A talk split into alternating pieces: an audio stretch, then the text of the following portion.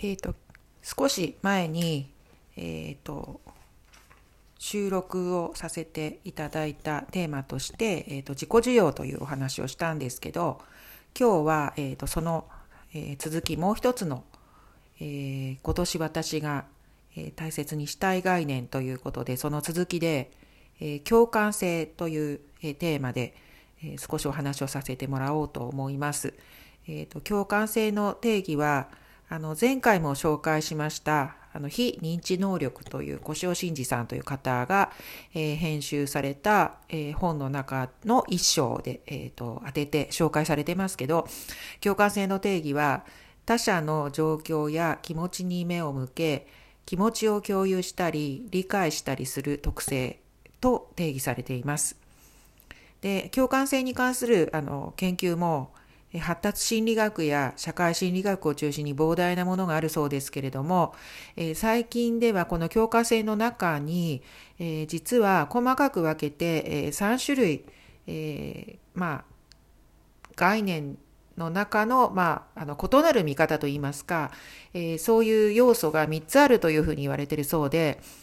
え1つ目が他者の感情を一致する感情を感じること、これを感情の共有というそうです。2番目に、他者の感情や心的状態がわかること、これを感情の理解と呼ぶそうです。3番目に、他者への気遣い、これを公社会的関心、公というのはあの向かうという字を書いて、公社会的関心というそうなんですが、この共感性の中には今申し上げた、えー、感情の共有、感情の理解、公社会的関心の3つの要素があるというふうに言われているそうなんですね。で、この、あの、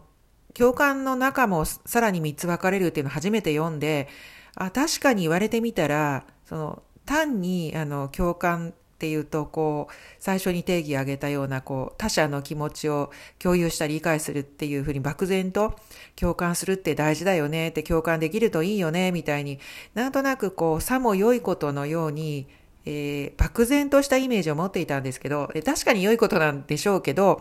その中がさらに細かく見ると3つ見方があるっていうのを知って、あ例えばですけど、もちろん他のあの考え方もあるのかもしれないけど、例えば3つの見方があるってことを知って、ああ、なるほどなって細かく見ると、共感って一口にの概念として漠然と捉えていたものが、さらにこう詳しく細かく見ることができるんだっていうふうに知って、それも結構新鮮に感じました。で、あの、前回、えっ、ー、と、1週間近く前に、あの、配信でお話ししたように、あの、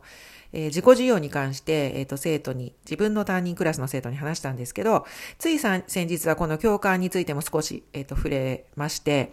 で、たまたま、まあ、別にあの、よくあることと言いますかね、あの、中学生、高校生だとよくあることで、もう自分のもう目の前の今、やるべきこととか今関心持ってることっていうのは、えー、担任である私が、えー、何をこう話し何をこう動作として行っているかってことではなくてもう全く違うじゃないですか。本当に目先のこと本当にこう視野がこう狭くてあ悪い意味で言ってるわけではなくてよくあることだっていう意味なんですけど視野が狭くて本当に目の前のこうごくごくあの近いところしか見えてなくてで、まあ、その時のこう、優先順位とか興味関心によっても本当にそこだけ集中してやってて、えー、担任である私の話なんかまあ6 6聞いちゃいなかったりするわけですよね。で、まあそれでもまあ高校、えー、2年生なんですけど、なのでだいぶこう、えっ、ー、と大人に近づいてきていて、大半の生徒は私がまあそういうふうに話し始めれば、えー、多少他にこう興味関心があったとしても、一応は聞いてくれるんですけど、まあ中にはやっぱりそれでもこう発達段階にこう差があるので、え、自分が今興味関心があるとか重要だと思うことに気を取られて、私の話なんかまあろくに聞いてない生徒は当然いるわけですよね。で、そういう生徒がまあ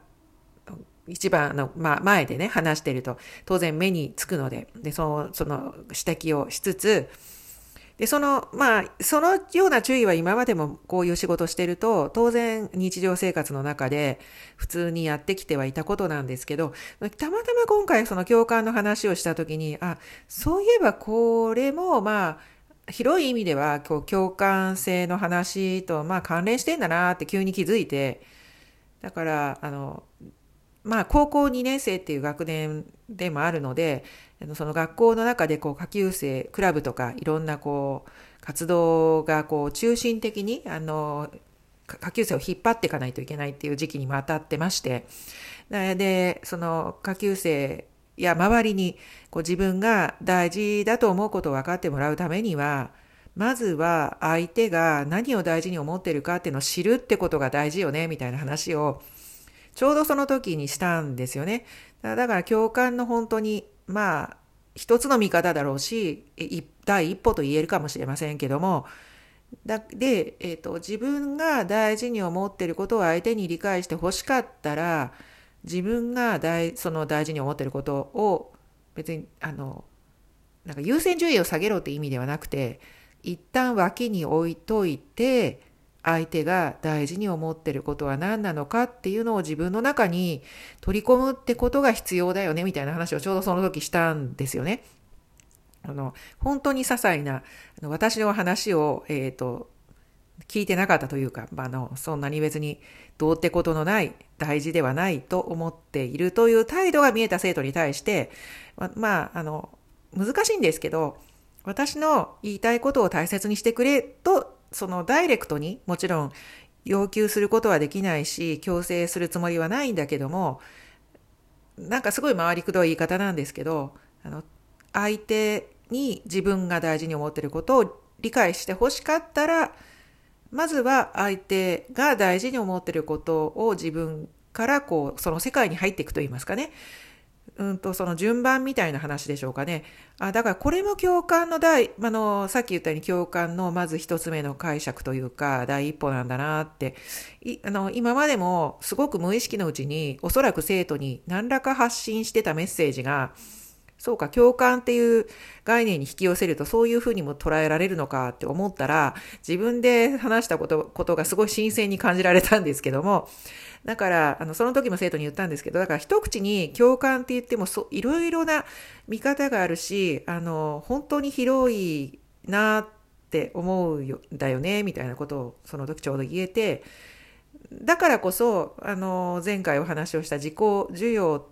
とも関連して密接に関連はあると思うので自己需要と関連もあの示しながらあのこれから1年かけて共感するってことの意味それから共感できるってことは、まあ、大変貴重であるとか、うん、共感したりされたり、うん、まあだから共感あなたの考えていることを共感するよっていうこうメッセージをねあの意思表示をこう何らか発信することももちろんすごく大事だろうし共感ってあのね、えっと、心の中だけにしまってたら相手には多分伝わらないから共感してるよっていうことを相手に分かってもらうというかこう示すことっていうのが、えー、すごくあの貴重なことになってくるだろうしっていうもろもろの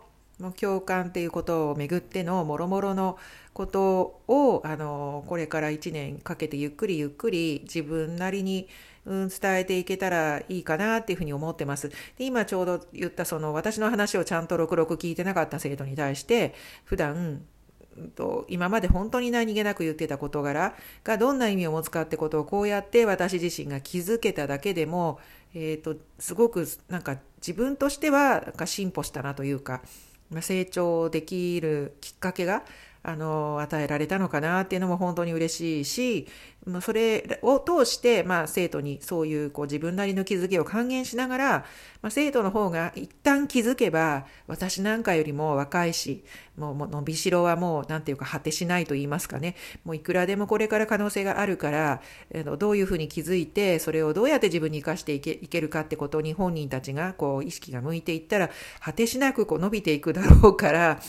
あの私の成長なんかあっという間に追い越していく。だろうと期待しつつあのこれからあのあの変化というかお互いの進歩とか変化とかそういうもの